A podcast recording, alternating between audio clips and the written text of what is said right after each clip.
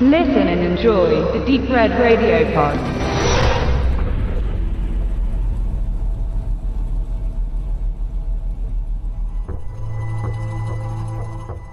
Jahr 2044 stehen die Vereinigten Staaten von Amerika kurz vor einem sozioökonomischen Zusammenbruch. Extreme Armut und Gewalt sind an der Tagesordnung.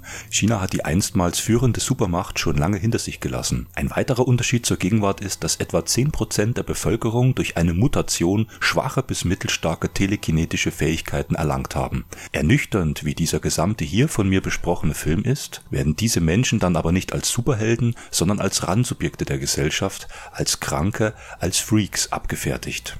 Die Story von Ryan Johnsons zunächst unscheinbaren, letztlich hervorragenden Looper von 2012 dreht sich im Einzelnen um den Werdegang eines jungen Mannes namens Joe. Joe, gespielt von Joseph Gordon-Levitt, lebt in Kansas City und verdient sich seinen Lebensunterhalt als der titelgebende sogenannte Looper. Looper, das sind Auftragskiller mit klaren, streng geregelten Verhaltensmustern. Sie arbeiten für ein Syndikat, das um das Jahr 2074, also noch 30 Jahre in der Zukunft der erzählten Handlung, besteht. Dieses Syndikat bedient sich im Geheimen einer verbotenen Zeitreisetechnologie, um unliebsame Personen ausschalten zu können, da dies in der Zukunft durch fortschrittliches Personentracking nicht mehr möglich ist. Die Zukunft scheint also clean, sicher zu sein. Es gibt oder vielmehr soll keine menschlichen Querläufer mehr im System geben. Doch das Durchdringen der Zeitachsen belebt die kriminelle Energie aufs Neue, wenn auch im Hintergrund, denn die Looper, sie agieren inoffiziell.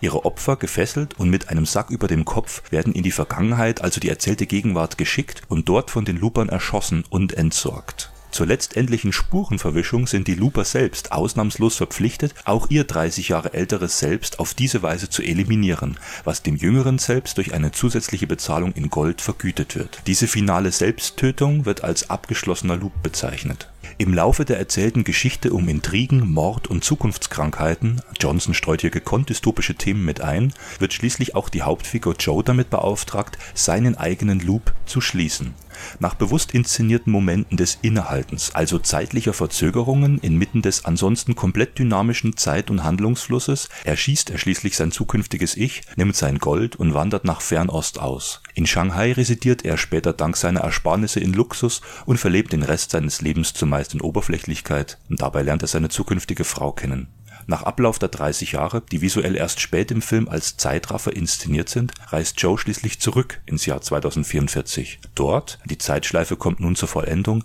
begegnet er schließlich seinem jüngeren Ich und die finale Konfrontation wird von neuem aufgerollt. Dieses Mal aber aus leicht verschobener Perspektive im Bereich des Science-Fiction-Films, jenem traditionsreichen Genre, stoßen wir in den letzten Jahren immer häufiger auf Autoren-Regisseure, denen es entgegen mächtiger Produktionsvorgaben von internationalen Studios gelingt, eigene Werke mit eigenen Ideen und origineller formeller Umsetzung zu gestalten. Im Jahr 2009 zum Beispiel schaffte dies Duncan Jones, der Sohn von David Bowie, mit seinem fulminanten Debüt Moon worauf er kaum zwei Jahre später mit Source Code eine etwas andere, dabei ähnlich unkonventionelle Science-Fiction-Vision auf die große Leinwand bannte.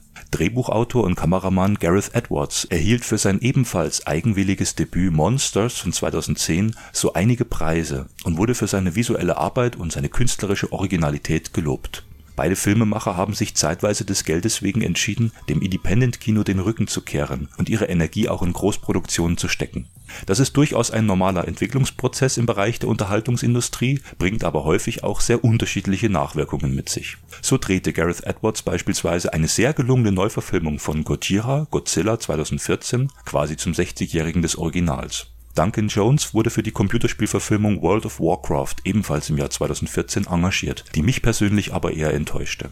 Nun befinden wir uns im Update dieser Rezension, denn verfasst habe ich Looper als Review erstmals ebenfalls 2014. Die dreieinhalb Jahre zeigen mir nun, auch Ryan Johnson ist nun im kommerziellen Olymp angekommen, und zwar noch viel deutlicher als seine beiden soeben genannten Kollegen. Star Wars Episode 8 The Last Jedi läuft aktuell sehr erfolgreich im Kino, eine neue Star Wars Trilogie soll sogar von Johnson selbst mitentwickelt werden Dennoch bleibt Johnson ein noch auffällig inspirierter und inspirierender Künstler in diesem Genre, der mit dem hier besprochenen Looper vor fünf Jahren den internationalen Durchbruch geschafft hat und ähnlich wie seine Kollegen nach wie vor nicht den Anschein macht, ganz und gar auf unkonventionelle und originelle Versionen verzichten zu wollen. Duncan Jones nächstes Werk Mute soll zum Beispiel wieder ein düsterer Cyberpunk-Vertreter werden, der von Liberty Films UK und Studio Babelsberg co-produziert wird und der stark an Blade Runner erinnert Looper-Regisseur Johnson, geboren in Maryland, wuchs in San Clemente im US-Bundesstaat Kalifornien auf und schloss 1996 an der USC School of Cinematic Arts sein Studium ab. Sein Spielfilmdebüt Brick finanzierte er mit 450.000 US-Dollar, die er sich von Freunden und seiner Familie lieh. Aufgrund des geringen Budgets drehte er den Film in seiner Heimatstadt San Clemente und wählte als zentralen Punkt des Films zum Beispiel die Schule, die er selber in seiner Jugend besuchte. Obwohl sein Drehbuch für Brick von den Studios als zu unkonventionell für ein Erstlingswerk abgelehnt wurde, bekam er für den fertigen Film viel positive Resonanz und gewann unter anderem den Special Jury Prize auf dem Sundance Film Festival 2005. Ryan Johnson schrieb auch für The Brothers Bloom, seinen zweiten Film als Regisseur, das Drehbuch. Bei Looper konnte er erstmals mit einem großen Budget arbeiten. Looper ist eine Irrfahrt durch die Zeiten. Zeit, ein seit jeher beliebtes Erzählelement im fantastischen Film, wird hier als spannungssteigerndes Konstrukt eingesetzt, das die gesamte Handlung zu umspannen scheint. Die Story dreht sich um den Agenten Joe, der immer wieder geheime Aufträge um Personeneliminierung ausführen muss. Er ist ein Killer, ein Exterminator, wenngleich er unter dem Deckmantel einer offiziellen Behörde agiert. Er ist jemand, der seine tödlichen Aufgaben mit erschreckender Regelmäßigkeit und Kontrolle absolviert, bis er eines Tages sein älteres Ich vor sich sieht und innehält. Seiner langweiligen Regelmäßigkeit im Job, aufgewertet in Anführungsstrichen durch immer wiederkehrende Drogen- und Partyexzesse in Nachtclubs, wird bildlich der Spiegel vorgehalten, ein Spiegel in Form seines älteren Selbst. So funktioniert die erste knappe halbe Stunde der Geschichtsentfaltung konsequent zeitbezogen.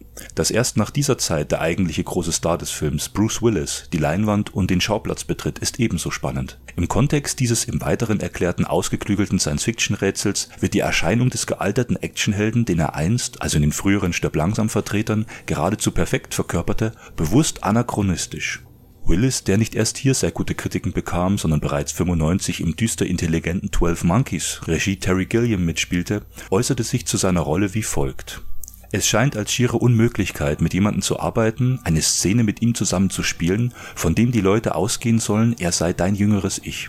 Doch an einem gewissen Punkt muss man einfach loslassen und es ausprobieren. Mir scheint es passend, denn Science-Fiction-Filme sind irgendwie immer wie Zaubertricks und weiter, es gibt lange Szenen, Einstellungen von uns beiden, also mit Joseph Gordon-Levitt, mit vielen Emotionen, die wir wiedergeben wollten. Wir hatten ganz klare Vorstellungen von den Wünschen und Bedürfnissen der Figuren, die wir da spielten. Bruce Willis im Interview auf dem TIFF, Toronto International Film Festival 2012, nach eigener Übersetzung. Der junge, der suchende Held steht also seinem alten legendären Ich gegenüber. Ein Mann sucht sich selbst, kann man sagen, und darf sogleich den deutschen Titel eines frühen Jack Nicholson-Klassikers zitieren. Die Zeitreisen aus Looper. Sie beeinflussen scheinbar auch mein Schreiben dieser Rezension. In der immer wieder betonten Zeitschleife bekommt der Zuschauer nun auch Loopers Tempus Modi erklärt. Joe ist selbst in der Zeit zurückgereist, um seine Vergangenheit zu ändern und nicht nur sich selbst, sondern einen Großteil der Menschheit zu erlösen. Change the past, save the future war dann auch nicht ganz zufällig der Slogan von Duncan Jones Source Code, den ich zuvor erwähnte, und der etwas ähnliche Zeiterzählmuster verfolgt. Die Looper, sie werden im Jahr 2044 von einem Mittelsmann namens Ape geführt, der vom Syndikat ebenfalls in die Vergangenheit geschickt wurde und in einem Nachtclub residiert, der den Loopern als Treffpunkt dient Joes Freund Seth, und hier kommt das Dilemma, der ebenfalls als Looper arbeitet, kann sich jedoch nicht überwinden, sein 30 Jahre älteres Ich zu töten. Durch Seth erfährt Joe von einem mysteriösen Mann namens Regenmacher, einem unbekannten, aber mächtigen Gangster, der in der Zukunft alle Verbrechersyndikate kontrolliert und sofort nach seiner Machtübernahme anfangen wird, einen Loop nach dem anderen schließen zu lassen Zeit ist also wieder in einem Science-Fiction-Blockbuster. Oder vielmehr war das Genre wohl noch nie von diesem Sujet befreit. Das spiegelt sich in Christopher Nolans ja mittlerweile Klassiker Inception aus 2010, ebenso wie in dem sehr stimmungsvoll inszenierten In Time, ein Jahr später, 2011, mit Justin Timberlake und Emma Stone in den Hauptrollen. Doch nutzen viele Vertreter dieses Erzählelement eher als Beigeschmack und vor dem Hintergrund anderer thematischer Einflüsse wie Sozialkritik, Staats- und Regierungskonstellationen oder ganz explizit neuen technischen Entwicklungen zu berichten. In dem Klassiker The Time Machine von 1960 tritt dies ebenso in den Vordergrund wie zum Beispiel in Source Code. Doch werden einige dieser modernen Varianten immer persönlicher, wie ich es bezeichnen möchte. Persönlicher deshalb, weil hier vorrangig die Protagonisten ins Zentrum der Aufmerksamkeit gerückt werden Trotz oder gerade aufgrund der enormen technischen Weiterentwicklungen beim Film wie Produktionsgestaltung, Computer, Kamera und Make-up-Effekte, deren Einsatz bereits während der Produktion immer stärker automatisiert wird, bleibt also wieder mehr Zeit, sich auch auf die Schauspieler und das Drehbuch zu konzentrieren In Looper dreht sich die gesamte Handlung um letztlich eine einzige Person, die hier eben von zwei Schauspielern gemäß des Zeitunterschieds verkörpert wird. Persönlichkeitsinteresse beim Film lässt sich anhand verschiedener technischer Merkmale belegen und beweisen. Im Fall von Looper ist es wohl die hohe Leinwandpräsenz der Figuren und weniger der Fokus auf großformatige Massen oder Actionszenen, die den Eindruck des Gesehenen bestimmen könnten Selbstverständlich gibt es auch spektakuläre Verfolgungs und Fluchtsequenzen, doch sind diese immer mit dem Bezug auf die Hauptfigur gestaltet und, wenn schon intensiv, immer wohl dosiert. Auffällig wird vor allem, wenn das ältere Ego Bruce Willis in bester Action-Manier seine Widersacher ausschaltet. Diese Sequenz etwa, deutlich erst im letzten Drittel des Films zu sehen, ist dem Schauspieler absichtlich auf den Leib geschnitten, doch bricht sie zeitgleich rabiat mit dem von Willis mitbegründeten Leinwandimage des Action-Archetypen. Denn dieses forcierte Abfeuern von Kugeln, dieses sich so mühelos durch scheinbar unüberwindbare Barrieren von Sicherheitsleuten schlagen, mag es hier noch so konzentriert und effektvoll visualisiert sein, all dies findet letzten Endes keinen richtigen Zweck. Die Handlung bzw. die Zeit ist den Figuren immer einen Schritt voraus. Erst ganz am Ende fügt sich alles sinngemäß zusammen. Dabei ist der Schauplatz im Finale eben kein mehrstöckiges Hochhaus, das es mit Waffengewalt zu sichern bzw. ihm zu entkommen gilt, sondern ein braches Feld irgendwo an einem entlegenen Vorort, wo kaum Menschen hinkommen und wo sich lediglich die zweifache Hauptfigur und der in dieser Review nicht näher definierte Antagonist gegenüberstehen. Es ist ein Duell fast schon wie in einem Western. Keine Komparsen, nur die Figuren für sich. Nicht zuletzt deshalb ist Looper, sein Finale und der gesamte Film auf eine sehr persönliche Sichtweise ausgerichtet und vermag trotz seiner bisweilen offensiven Brutalität den Zuschauer emotional zu berühren.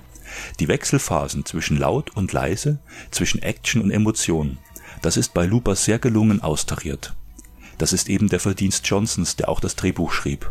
Und das ist es auch, was die Zuschauer nicht nur über die Länge des Films im Kinosessel hält, sondern sie, Zitat, auch noch nach der Vorstellung mitbegleitet und über das Gesehene hinaus sprechen lässt, wie Hauptdarsteller Joseph Gordon-Levitt ebenfalls 2012 auf dem Toronto Filmfest im Interview seine Auswahlkriterien für gute Drehbücher beschreibt